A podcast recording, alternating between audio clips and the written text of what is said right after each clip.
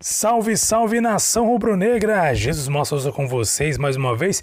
Pode me chamar de Jesus. Aqui é Mengão em Foco, começando mais um episódio do seu, do meu, do nosso podcast Mengão em Foco. Mais uma vitória do Mengão queridão. Aliás, no Campeonato Brasileiro, uma vitória depois de um empate e depois de uma derrota e um empate, uma vitória do Flamengo, que deixa o Flamengo com 38 pontos, atrás do Palmeiras a alguns pontos e atrás também do Atlético Mineiro. Porém, com dois jogos a menos, o Flamengo podendo ultrapassar o próprio Palmeiras e também é, podendo encostar aí a cinco pontos do Atlético Mineiro. Vitória importantíssima sobre o Atlético Paranaense por 3 a 0. Também temos, vamos falar nesse episódio sobre o desabafo de Rodolfo Landim. Rodolfo Landim, presidente do Flamengo, após o jogo contra o Atlético Paranaense, desabafou na coletiva, na entrevista coletiva, onde sugeriu que há uma retaliação por parte da CBF para com o time do Flamengo. Isso e muito mais você vai ouvir agora no seu, no meu, do nosso podcast Mengão em Foco. Estamos no ar. Vamos começar falando sobre a vitória maravilhosa do Flamengo. Venceu por 3 a 0. Gols de Everton Ribeiro. Bruno Henrique, homem está imparável. Bruno Henrique marcou agora alguém que estava imparável também nesse jogo.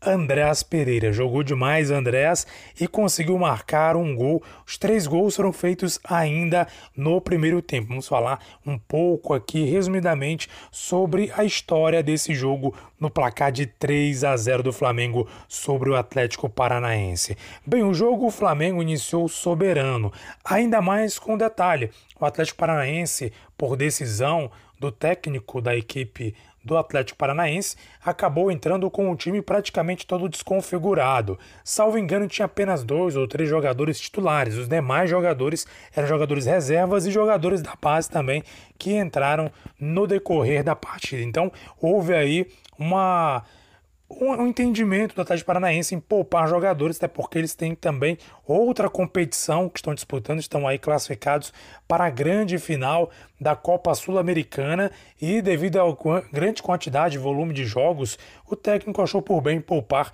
vários jogadores da equipe do Atlético Paranaense. O Flamengo não tem nada a ver com isso, foi lá, se impôs e conseguiu marcar em 10 minutos, dentro de 10 minutos de jogo, conseguiu marcar dois gols. Em cinco minutos, Everton Ribeiro aproveitou um rebote. Andrés Pereira conduziu a bola, chutou a bola, a bola bateu na trave, na trave esquerda do goleiro Santos. Na sobra, quem estava lá? Everton Ribeiro. A bola tocou ali na barriga do Everton Ribeiro e entrou nas redes, entrou no gol. 1 a 0 Mengão Queridão abriu o placar logo aos 5 minutos do primeiro tempo. Aos 10 minutos, Bruno Henrique marcou o dele com assistência de Gabigol. A dupla Bruno Henrique Gabigol, Gabigol Bruno Henrique mais uma vez funcionando. Gabigol um gol um pouco parecido com o primeiro gol do Flamengo lá no jogo contra o Barcelona no Maracanã, onde o Gabigol cruzou da direita para a esquerda. Porém, esse cruzamento foi um pouco mais baixo, a bola veio caindo e meio que agachando, Bruno Henrique cabeceou para redes, as redes do goleiro Santos da equipe do Atlético Paranaense, que não teve o que fazer. 2 a 0 Mengão queridão. E no finalzinho do primeiro tempo, lá quase no apagar das luzes do primeiro tempo, Andréas Pereira, que já tinha chutado uma bola na trave, como acabei de falar, e no rebote Everton Ribeiro fez o gol, ele aproveitou numa boa, numa bela jogada, uma tabela entre Gabigol e Arrascaeta. Arrascaeta conduziu a bola e no momento exato tocou na frente para Andrés, Pereira acelerar os passos e tocar no canto do goleiro Santos, na saída do goleiro Santos. 3 a 0 Mengão, queridão. Gente, o que o Andrés Pereira está jogando, olha, maravilhoso, sensacional. O Andrés Pereira tá jogando demais e fez aí uma bela, um belo gol, uma bela partida é, no geral, tem feito belas partidas, na verdade. Não foi só esse jogo, a gente lembra também no jogo lá contra o Barcelona, os dois jogos, inclusive. No segundo jogo, ele também colocou uma bola na trave. Então, assim, tem merecido demais fazer gols o Andrés. É um jogador excepcional, mostrou que veio e está mostrando aí que tem muita personalidade. É um jogador de qualidade e que vai ajudar, tem ajudado e vai ajudar muito mais ainda o Mengão queridão. Bruno Henrique, lá no finalzinho do primeiro tempo, estava sentindo ali o adutor da coxa. Inclusive, foi divulgado nas redes sociais do Flamengo que ele sentiu ali um desconforto no adutor da coxa e foi substituído ali por precaução. Ele, ele pediu para sair uma conversa, depois Renato Portaluppi falou no durante a entrevista coletiva conversou com ele, conversou com o médico e decidiram ali poupar o Bruno Henrique no segundo tempo para evitar que se houver uma lesão que não seja tão grave ou agravar uma possível lesão.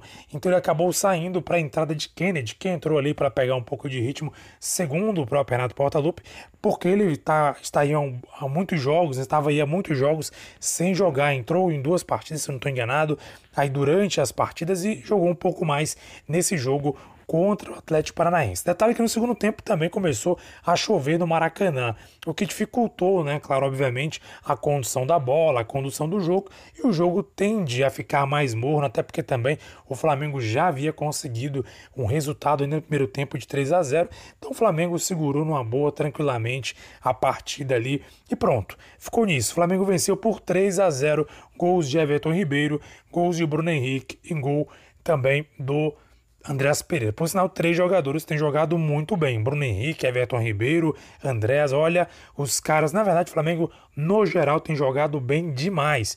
E hoje não foi diferente. Estou gravando esse jogo, esse podcast, imediatamente após o jogo contra a equipe do Atlético Paranaense. Então o Flamengo conseguiu três pontos importantíssimos. Chegou a 38 pontos. E assim, a tabela nesse momento está assim. Em primeiro lugar, Atlético Mineiro com 49 pontos. Em segundo lugar, o Palmeiras com 39 pontos. Em terceiro lugar, Flamengo com 38 pontos. Então, o Flamengo está em cerca de 11 pontos de distância do Atlético Mineiro e apenas a um ponto de distância do Palmeiras, que empatou o jogo com o Juventude. Porém, o Flamengo tem dois jogos a menos. Claro, obviamente, o Flamengo vencendo os seus dois jogos em curta distância para o Atlético Mineiro, que é o primeiro colocado nesse momento, fica aí cinco pontos de distância do Galo e ultrapassa, obviamente, a equipe do Palmeiras na segunda colocação e aí estará mais próximo de brigar ainda mais, ter mais possibilidades, mais chances de brigar pelo Campeonato Brasileiro 2021. Resultado importantíssimo. O Flamengo só só pode pensar em vitória a partir de agora, se quiser ainda brigar, disputar por esse campeonato. Inclusive, falando nisso, se você acompanha nosso podcast através do Spotify, peço que você responda uma enquete logo abaixo do nosso episódio. Tem uma enquete e a pergunta é: você acredita na Tríplice Coroa? A Tríplice Coroa, que é o Flamengo sendo campeão da Copa do Brasil, Libertadores e Campeonato Brasileiro. O Flamengo está nas semifinais da Copa do Brasil, inclusive vai ter dois jogos com o Atlético Paranaense. Está na final da Libertadores contra o Palmeiras, dia 27 de novembro está marcado a data para o jogo e também está nesse momento aí em terceiro lugar no Campeonato Brasileiro, como acabei de falar, pode chegar a segundo lugar, encostar no Galo e brigar até o final por esse Campeonato Brasileiro também. E aí estará próximo da Tríplice Coroa, que seria vencer Campeonato Brasileiro, Copa do Brasil e Libertadores, algo que é muito difícil, porém não impossível. E além de enfrentar os adversários, o Flamengo tem que enfrentar muitas coisas, inclusive retaliação por parte da CBF, retaliação e olha, o negócio ficou feio, hein? Landim soltou os cachorros, como costuma dizer por aqui onde eu moro, né? Eu moro aqui no Pará, e o pessoal costuma dizer o seguinte: questão de soltar os cachorros. O pessoal soltou os cachorros. Landim falou verdades aí durante a entrevista coletiva após o jogo contra o Atlético Paranaense. Vamos comentar sobre isso nesse próximo segundo episódio, aliás, no segundo bloco desse episódio Mengão em Foco.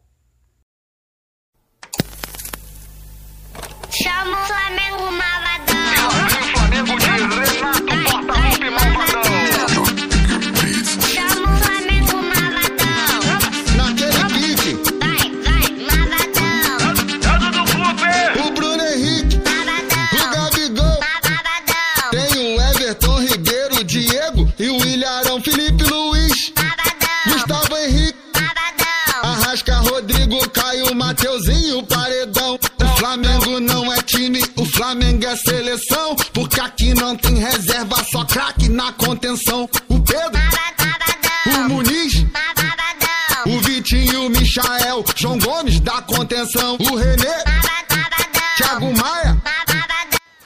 Não bastasse enfrentar os adversários, o Flamengo também tem que enfrentar a, a CBF. Bem, Landim deixou muito claro hoje a indignação, registrou sua indignação após o jogo contra o Atlético Paranaense. Palavras do próprio presidente do Flamengo, Rodolfo Landim.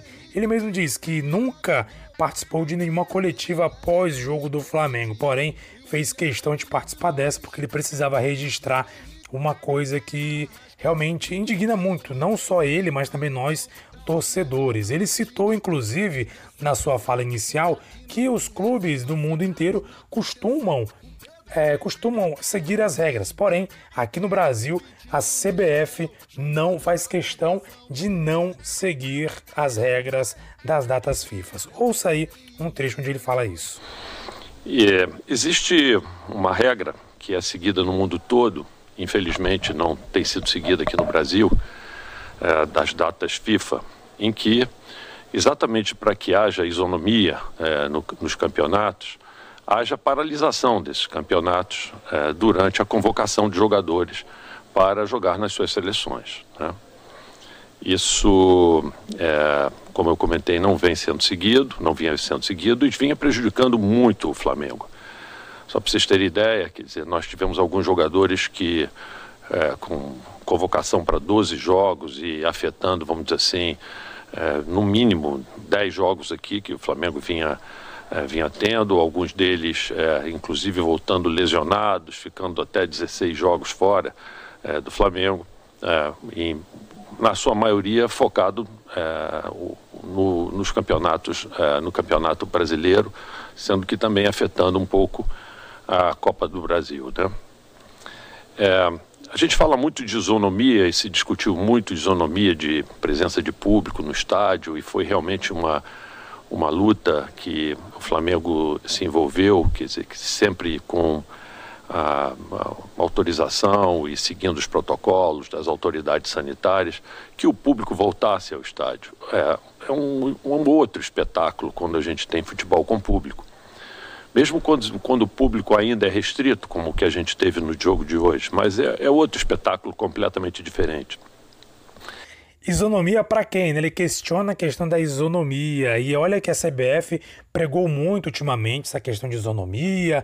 Isonomia, quando o Flamengo quis ter torcedores no estádio, disseram que não era possível ter torcedores porque estaria ferindo o princípio da isonomia no jogo ali, especificamente contra o Grêmio acabou o Flamengo desistindo de ter torcedores para evitar ali um problema maior. Né? A questão da isonomia foi muito questionada nesse, nessa questão aí toda do Flamengo em relação à questão de torcida no estádio. Bem, e claro, o Landim fez questão de mencionar que seguiu todas as regras de protocolo, todas as leis ou determinações dos estados nas quais o Flamengo pretendia, no caso Rio de Janeiro e Brasília, a ter jogos com sua torcida, porém parece que a CBF estava mais preocupada, está mais preocupada em de alguma maneira prejudicar o Flamengo. Inclusive, ele cita, ele menciona uma possível retaliação da CBF em relação ao Flamengo, como se ele mesmo diz, como se houvessem duas CBFs, uma CBF na qual ele participa de encontros, reuniões e outra CBF que quebra acordos e que busca uma retaliação com o Flamengo. Segundo ele, houve um acordo ali entre o, entre o Flamengo e a CBF, entre os clubes, na verdade, a CBF, porém a CBF volta atrás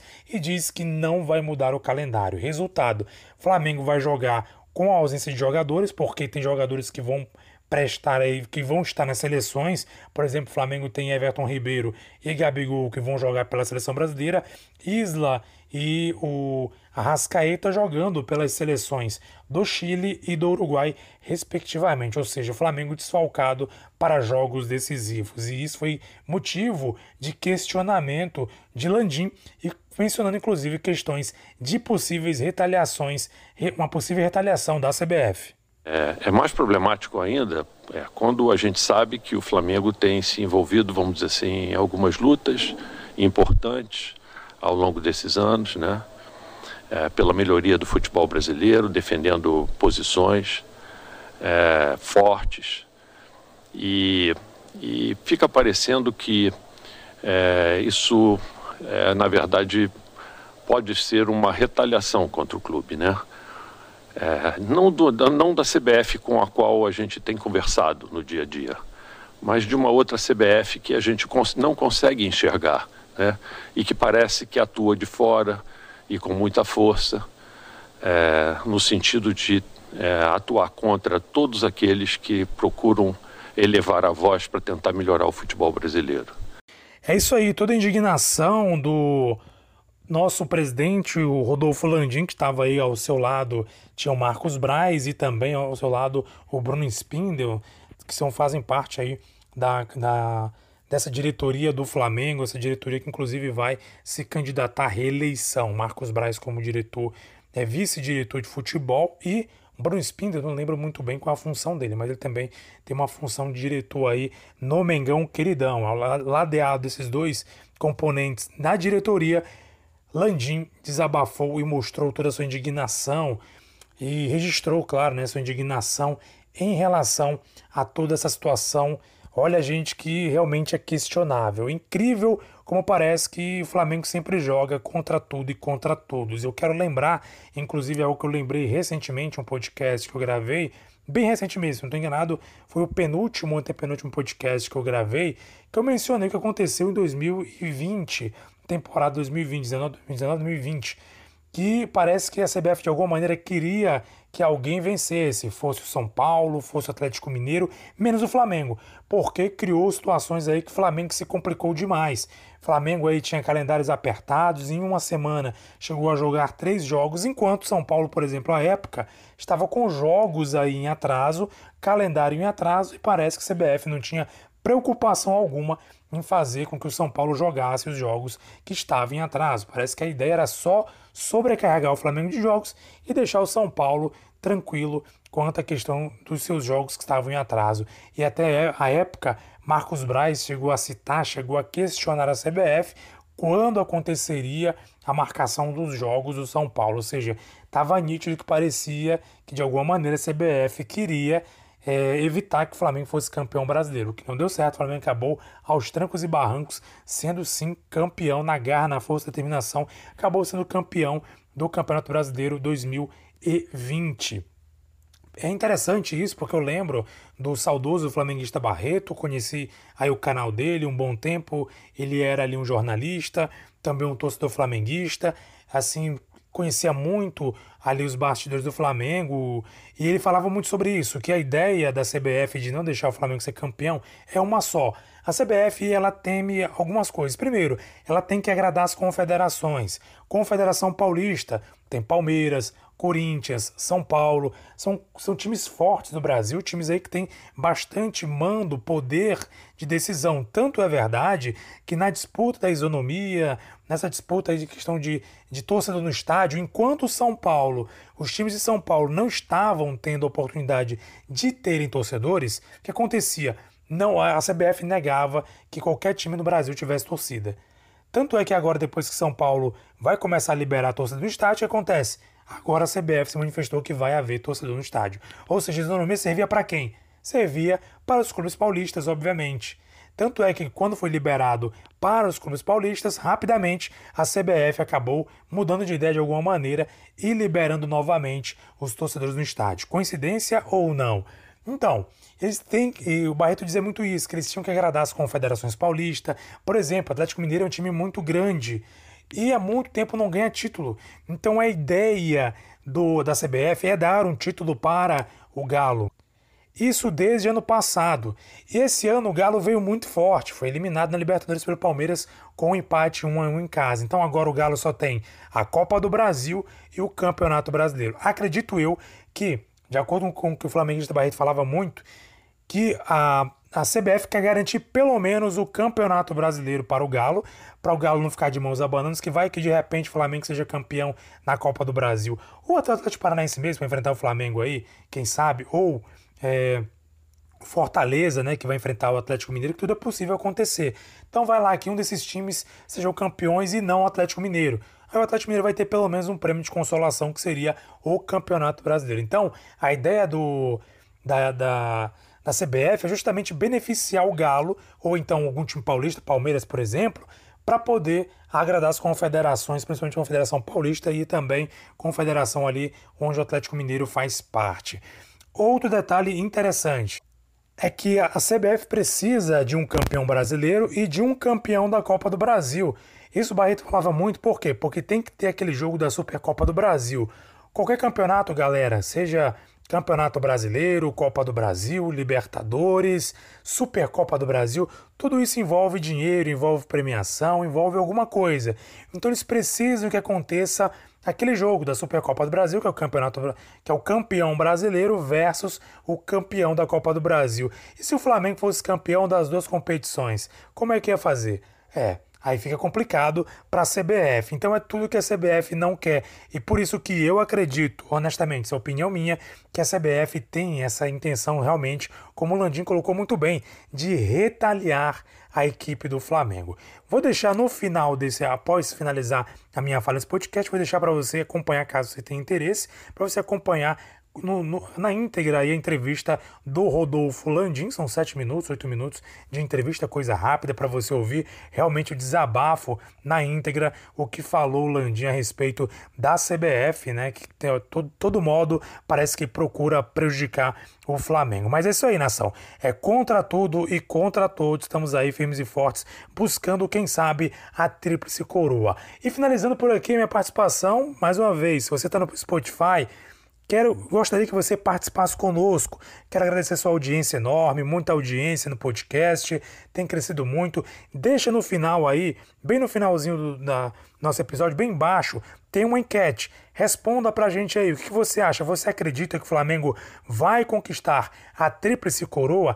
Deixa sua opinião, quero ler sua opinião aqui no próximo podcast. Muito importante sua participação. Claro, se você acompanha no Spotify, Vá lá, deixa sua participação aí, deixa sua resposta, seu comentário, estaremos aqui trazendo seu comentário, sua resposta nos próximos episódios. Um abraço para você, saudações rubro-negras, aqui é Mengão em Foco. Caso queira ouvir, vai, segue aí, após o meu término, a finalização da minha fala aqui, na íntegra, a entrevista com Rodolfo Landim. Boa noite a todos os telespectadores. É... Eu já estou aqui à frente do, do Flamengo, na presidência, há quase três anos, e eu nunca participei de nenhuma entrevista pós-jogo. Mas tendo em vista aí o que ocorreu ao longo da semana, eu me senti na obrigação de falar algumas palavras aqui hoje. Todos têm acompanhado o noticiário falando a respeito, vamos dizer assim, dos problemas de calendário que ocorreram primeira coisa a falar, eu acho que é o Flamengo tem um compromisso não só com a sua torcida, mas com o futebol brasileiro de investir para tentar buscar, vamos dizer assim, um, é, formar um plantel com os melhores atletas possíveis. É, e em cima disso, é óbvio, o, o, natural é que esses atletas comecem a ser, vamos dizer assim, olhados e escolhidos para participar das suas seleções, né, dos seus países, não só a seleção brasileira, como de outros países também. E é, existe uma regra que é seguida no mundo todo, infelizmente não tem sido seguida aqui no Brasil, é, das datas FIFA, em que, exatamente para que haja isonomia é, no, nos campeonatos, haja paralisação desses campeonatos durante a convocação de jogadores para jogar nas suas seleções. Né? Isso, é, como eu comentei, não vem sendo seguido, não vinha sendo seguido e vinha prejudicando muito o Flamengo. Só para vocês terem ideia, quer dizer, nós tivemos alguns jogadores que, é, com convocação para 12 jogos e afetando, vamos dizer assim, é, no mínimo 10 jogos aqui que o Flamengo vinha, é, vinha tendo, alguns deles, é, inclusive, voltando lesionados, ficando até 16 jogos fora é, do Flamengo, é, em, na sua maioria focado é, no, nos campeonatos, é, no campeonato brasileiro, sendo que também afetando um pouco a Copa do Brasil. Né? É, a gente fala muito de isonomia e se discutiu muito isonomia de presença de público no estádio e foi realmente uma, uma luta que o Flamengo se envolveu, quer dizer, que sempre com a, a, autorização e seguindo os protocolos das autoridades sanitárias, que o público voltasse ao estádio. É, é um, um outro espetáculo quando a gente tem futebol com público. mesmo quando, quando o público ainda é restrito, como o que a gente teve no jogo de hoje, mas é, é outro espetáculo completamente diferente. E se a gente fala e se fala de que o, o, público pode influenciar um resultado de jogo, vocês imaginem você perdendo seus principais jogadores, né? É, como o que vem acontecendo continuamente aí, principalmente com uh, alguns clubes, mas principalmente com o Flamengo, né? Em fruto disso, o Flamengo foi à CBF, é, conversou com a CBF, sentamos, tivemos é, discussões técnicas muito boas, é, onde nós avaliamos todos os aspectos possíveis, é, aspectos relativos à paralisação, tempo de férias dos jogadores, todos os compromissos já anteriormente assumidos e vimos a possibilidade de extensão, vamos dizer assim, dessas datas até o dia 26. Isso impactaria apenas duas equipes, né? Até o dia 26, as duas finalistas da, da Copa do Brasil. Até o dia 19, as equipes da Série A. E todas essas equipes do Brasil, com as 18 equipes restantes da, da, da Série A que não estivessem, vamos dizer assim, na final da Copa do Brasil, poderiam ter férias é, no dia 19, isso daria um mês de férias para elas, que na verdade o mês de férias é, garantido é sagrado, todas, todas manteriam, não teriam problema nenhum, e permitiria que a gente tivesse um calendário muito mais justo, aonde que a gente não tivesse os grandes problemas de quebra de isonomia. É, esse, isso foi acordado com a CBF é, e a gente é, soube que isso é, acabaram voltando atrás nessa decisão, o que causa, vamos dizer assim, uma profunda indignação da gente, né? Se fala tanto de isonomia, se fala tanto de, é, de equilíbrio da competição, de valorização das competições nacionais, é realmente, vamos dizer assim, inaceitável numa condição como a que nós estamos tendo hoje no Brasil, né? Com um calendário apertado, é, a gente se dá o luxo é, de poder não parar o campeonato né? É, durante esse período, sabendo que a gente vai ter datas comprimidas também no próximo ano. É, é mais problemático ainda é, quando a gente sabe que o Flamengo tem se envolvido, vamos dizer assim, em algumas lutas importantes ao longo desses anos, né? É, pela melhoria do futebol brasileiro, defendendo posições é, fortes. E e fica parecendo que é, isso, é, na verdade, pode ser uma retaliação contra o clube, né? É, não, do, não da CBF com a qual a gente tem conversado no dia a dia, mas de uma outra CBF que a gente cons não consegue enxergar, né? E que parece que atua de fora e com muita força, é, no sentido de é, atuar contra todos aqueles que procuram elevar a voz para tentar melhorar o futebol brasileiro.